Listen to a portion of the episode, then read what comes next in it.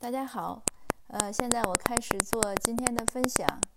今天的分享呢是第一次在咱们平台做，呃，题目呢要是今天的题目呢是谈家庭教育、谈起跑线的。那我们这个系列的题目呢是最好的家庭教育是共同成长。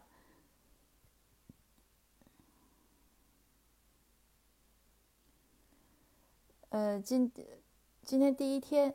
我们要分六次来讲。今天第一天呢，我想谈一谈，就是说不要让孩子输在起跑线上。那起跑线究竟在哪里？答案呢？刚才我已经说了，就是在家庭教育上。为什么我这么说呢？我们一会儿来慢慢分享。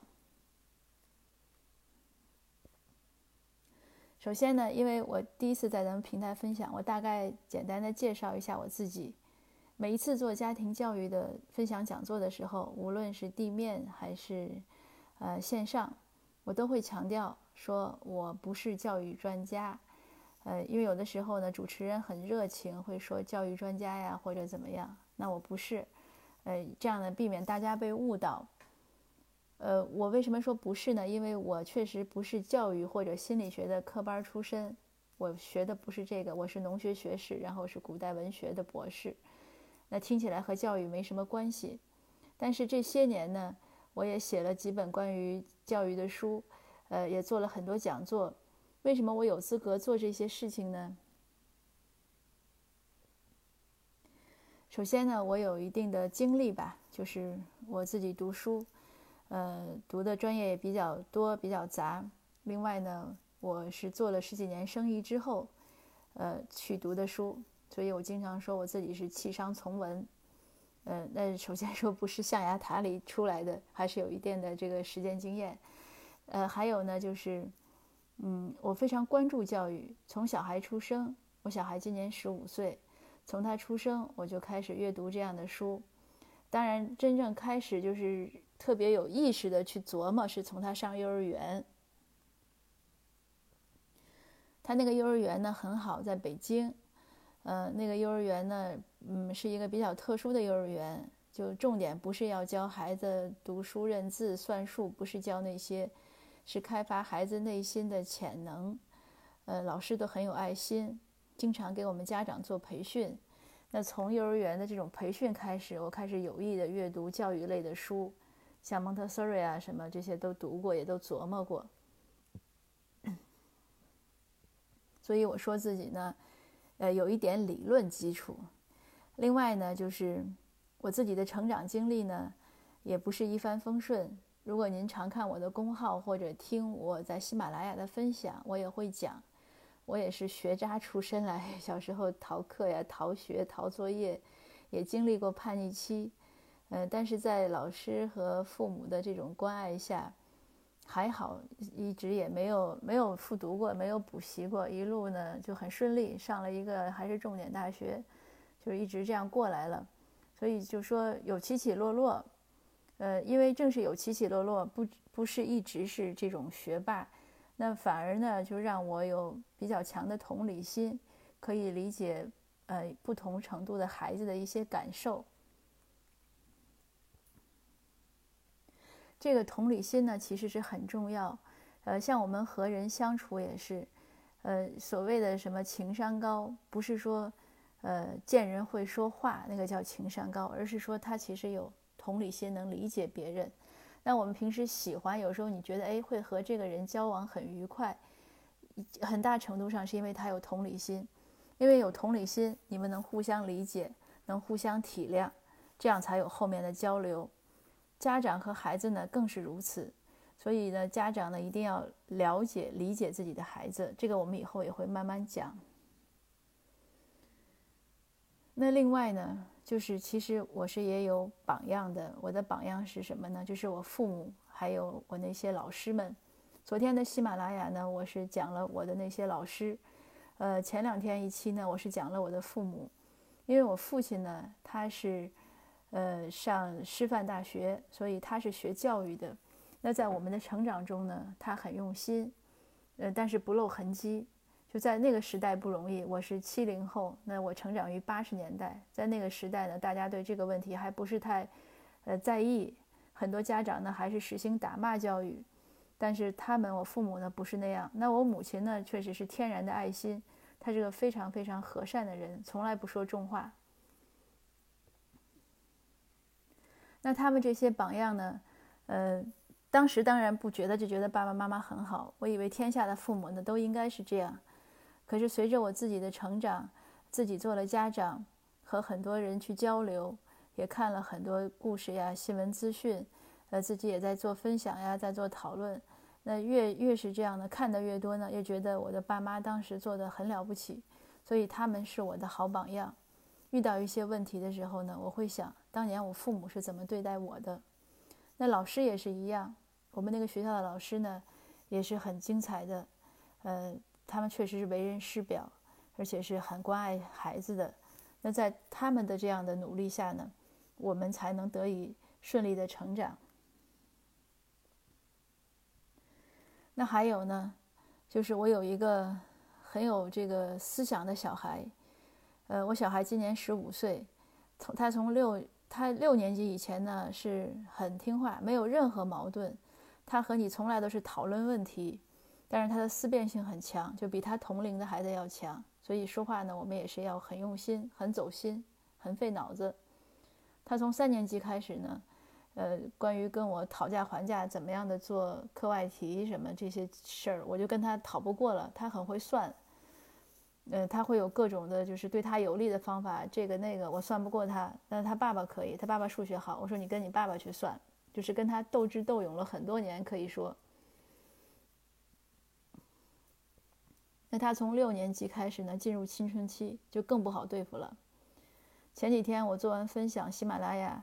有听友听友留言说，说有你这样的能说会道的妈妈，儿子也有压力啊。我说对呀，我说说出了我全子的心声。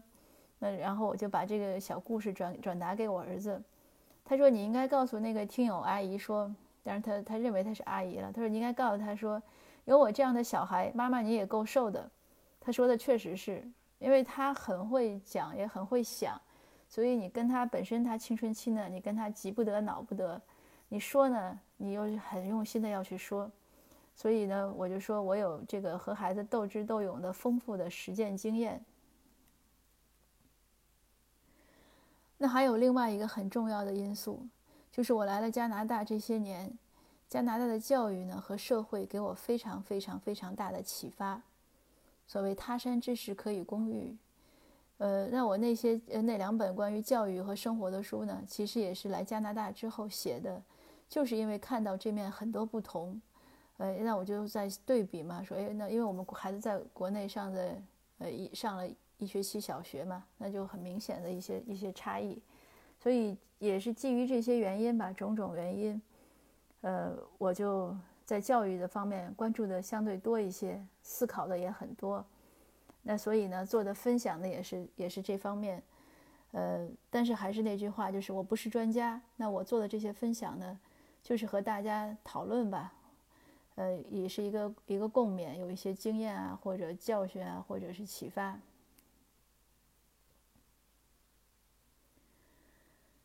那开始进入我们今天的话题。今天呢，我们说孩子不要输在起跑线上。什么是起跑线，对吧？虽然我已经说了答案了，但是我还是要说，有的人呢会觉得是早教。什么有有听友问我。说这个我小孩什么几个月是不是要报早教中心啊？什么？我说你千万别报，嗯，还要智力开发，是不是什么学英语啊、编程啊、什么奥数啊、阅读呀、背诵古诗啊，呃，音乐、舞蹈、绘画、口才、演讲，或者是运动，就是你凡能，凡是你能想到的这些课外班吧，这些呢，我认为他你如果说。把孩子的成长比喻成一株大树，这些东西呢都是枝叶，或者是是花朵，就总之就是一些一些呃不是那么主要的部分。那真正的主要的部分是什么呢？我认为一个大树的根系是它最重要的，那就是家庭教育。那它的主干呢，就是三观的养成啊。是他自尊呀、自爱呀、自信呀、自强这些建立。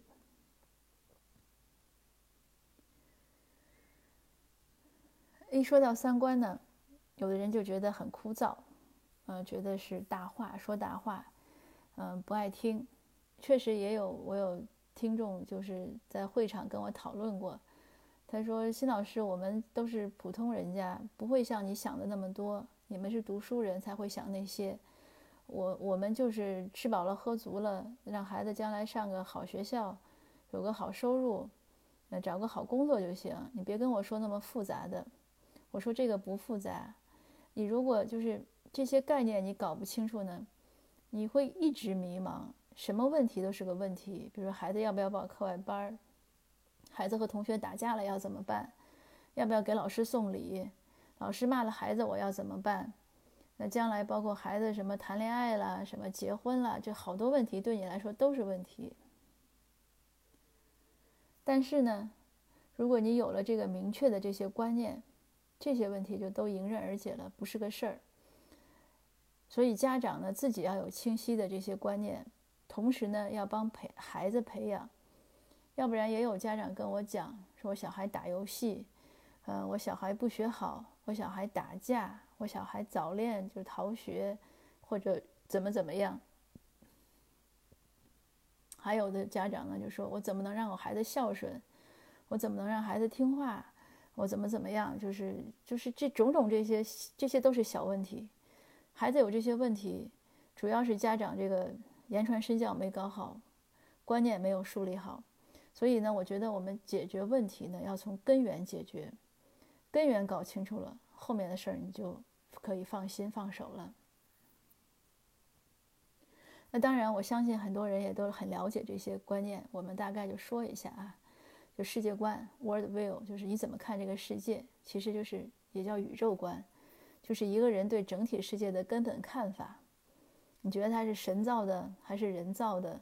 呃，它是一个梦幻还是它是一个现实？种种吧，它包括很多东西。就是你觉得这个世界是怎么构成的？有人不会想这些，有人觉得，哎，那我生下来世界就是这样。但是你要想，因为你如果不想明白这些，那你下面就不知道。人生的问题，你怎么来的？呃，将来去世之后会怎么样？为什么要活着？你不想清楚人生这些问题，你就不知道地上有一万块钱，你要不要捡？捡捡了之后要怎么办？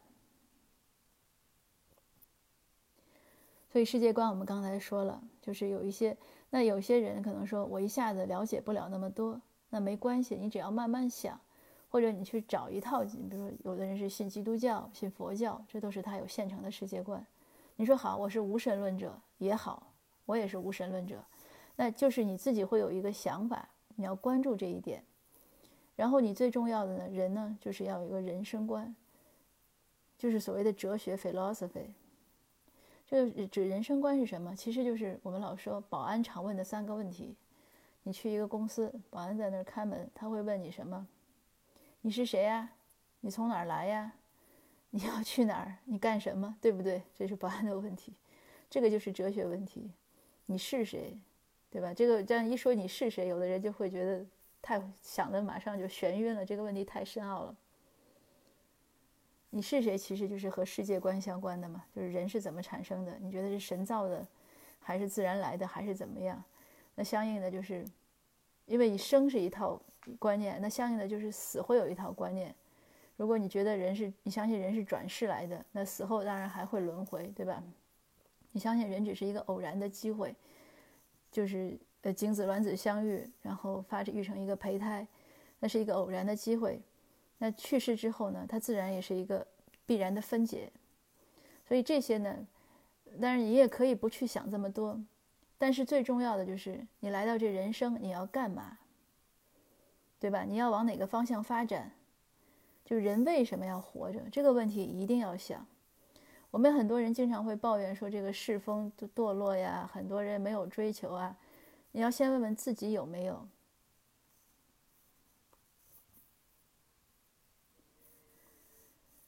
那这些呢，就是会决定着我们怎么做事儿，怎么待人接物，我们人生要往什么方向发展。呃，就是会决定价值取向，会决定对待生活的态度。如果有的人觉得自己来了就是为了享受，那肯定是怎么舒服怎么来呗。那就是希望赚很多钱，过很多奢华的这这种生活，对吧？就是享受嘛。那有的人呢，觉得我就是要求知。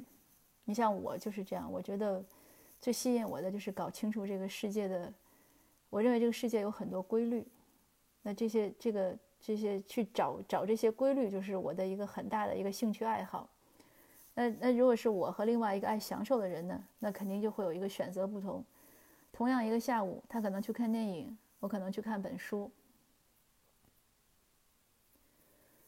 那或者说，都有一百块钱。我可能也许说去哪儿去，呃，就假设或者一万块钱吧。我觉也许我想去旅行，我想去看世界。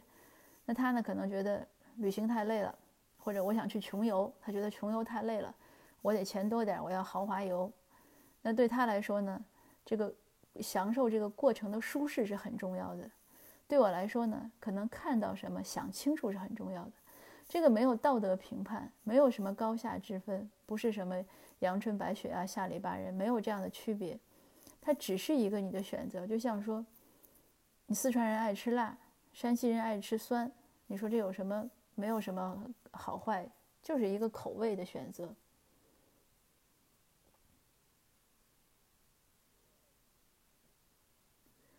所以种种这些事情呢，就会决定呢，我们将来呢做什么选择呢？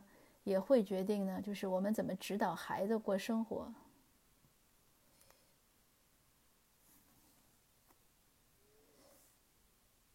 呃，种种这些事情呢，就是所以我们家长一定要想清楚，才能才能知道怎么影响孩子，怎么来指导孩子。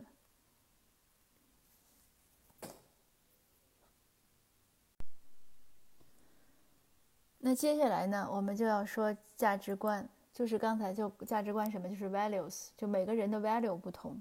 你觉得什么是有价值的？因为你的世界观、人生观不一样，你不知道这就是每个人他对这个人生的诉求不一样，追求不一样，是爱吃咸还是爱吃酸、爱吃辣，所以他认为什么东西有价值就不一样。爱吃辣的，当然是觉得我我有一百块钱就去买辣椒，对吧？你爱吃酸的，就会去买醋，这就不一样。所以这个问题是更重要的，就是更直接的，不同的价值观会产生不同的行为。那就回到我刚才问的那个问题：地上掉一万块钱，要不要捡？捡了之后要怎么办？我相信一百个人有一百个选择，这一百个选择牵涉到的是什么？就是价值观和他的人生观、世界观。那好，这个我想已经应该是讲的比较清楚，大家可能应该可以理解，就是说为什么我们家长自己，无论以前你有没有这三观或者明晰不明晰，当你为了教育孩子也要有，所以我们家长自己一定要先把这些观念搞清楚，即使一时搞不清楚，也要尽量搞清楚。那你搞清楚之后呢，就是要坚定，呃，你可能有时候会有一些与现实有一些冲突。那你要明白，如果你认为什么是对的，你就要坚持。你不能说，哎，这个一一遇到什么挫折，呃，你就你就放弃了。那你这样你也教育不好孩子。就是家长要求孩子做到的，自己首先应该要去努力做到。嗯，当然有时候可能有个体特点的限制啊什么，但是你像三观这样的东西，你说，哎，孩子，我想让你做个好人，那你要。告诉他什么是个好人，你认为什么是好人，这就是回到你的三观。那你说孩子，我希望你幸福，那你认为什么是幸福？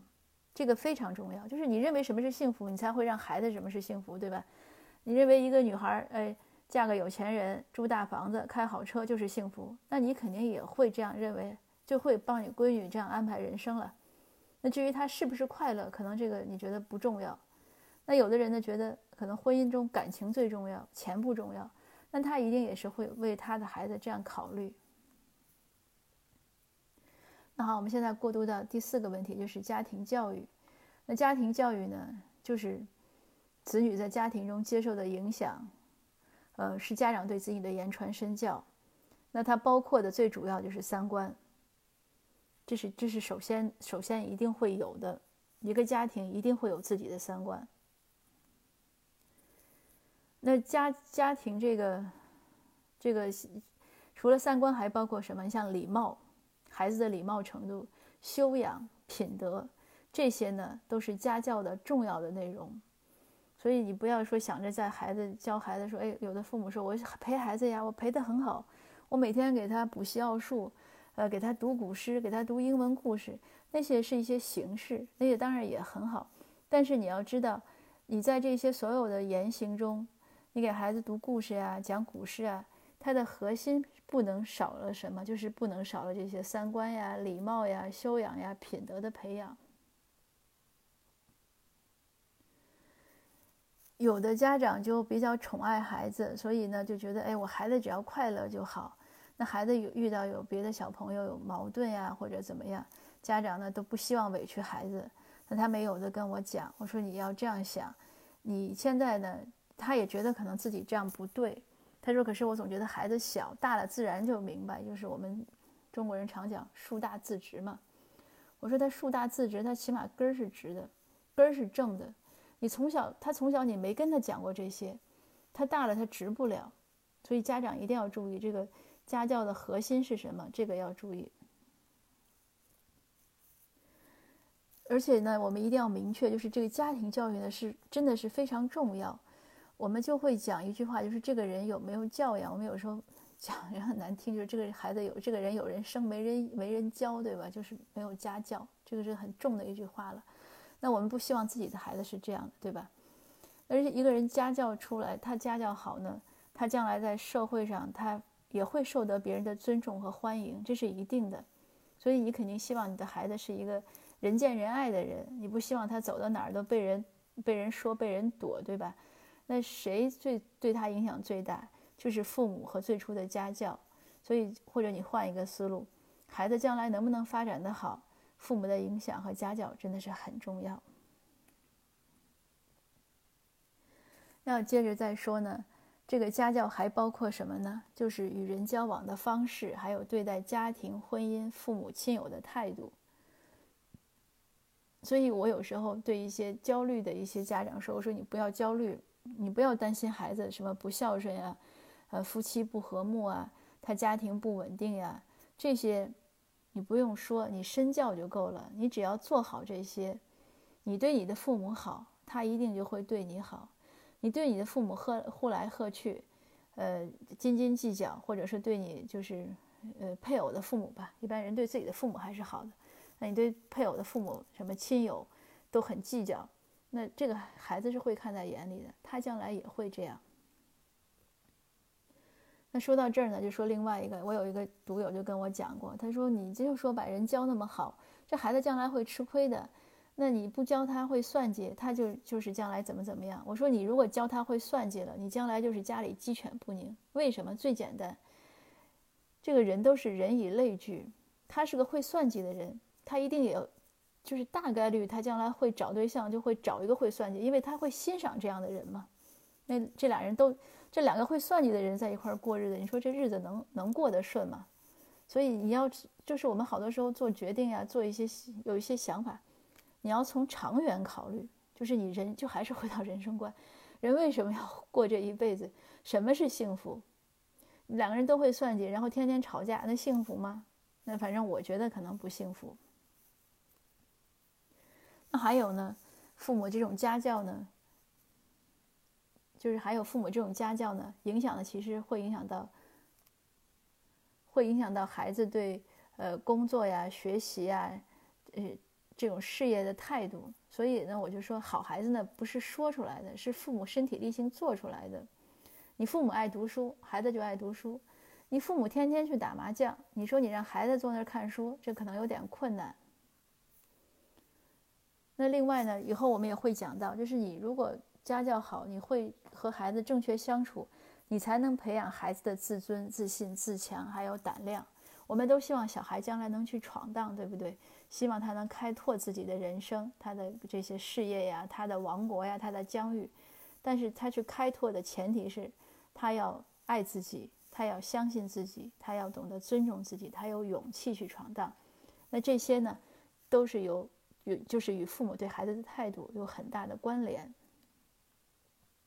那好，今天呢，限于时间关系呢，我们就分享到这儿。就是关于家庭教育呢，才是孩子真正的起跑线。那不管您的孩子多大，呃，无论以前我们这些事情是不是注意，从现在做都不晚。好，今天的分享呢就到这儿，谢谢大家。